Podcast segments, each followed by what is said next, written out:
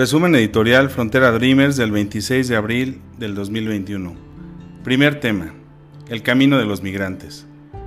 A lo largo de la frontera de 2.000 millas, el clima es un factor principal para decidir cuándo cruzar. Los grupos humanitarios y las agencias de gobierno tienen estadísticas. Algunos meses, nadie debería de pensar en cruzar la frontera. Es demasiado peligroso y demasiado caluroso. Arizona, por ejemplo, puede llegar a temperaturas de 50 grados centígrados.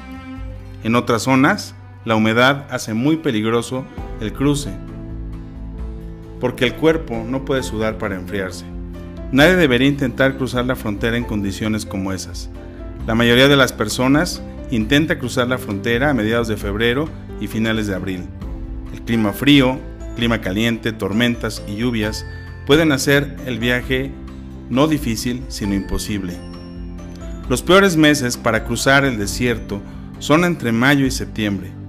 Se descubren más cadáveres de migrantes durante esos meses.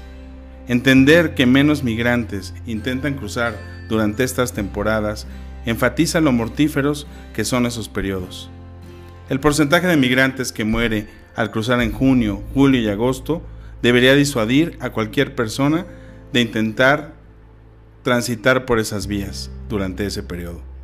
Las lluvias que llenan el río Bravo pueden crecer en condiciones muy, muy peligrosas. Si existen condiciones peligrosas, es mejor esperar. Esto indica el Manual para los Migrantes realizado por el reverendo Robin Hoover, publicado por la Comisión Nacional de los Derechos Humanos. Segundo tema.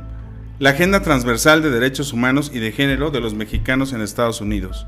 El Baseman es un colectivo sin fines de lucro de periodistas y educadores que producen una revista bilingüe online mensual del mismo nombre, del cual se destaca el dossier Mujer Migrante, que recopila textos de servidoras públicas, académicas y activistas sobre las desigualdades y opresiones que viven las mexicanas que viven y transitan en los Estados Unidos de América.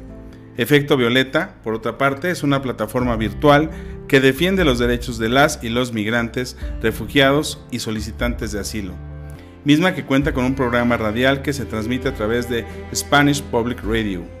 Ambas iniciativas contribuyen a poner en la mesa el tema de derechos para todos los migrantes y los mexicanos en el exterior.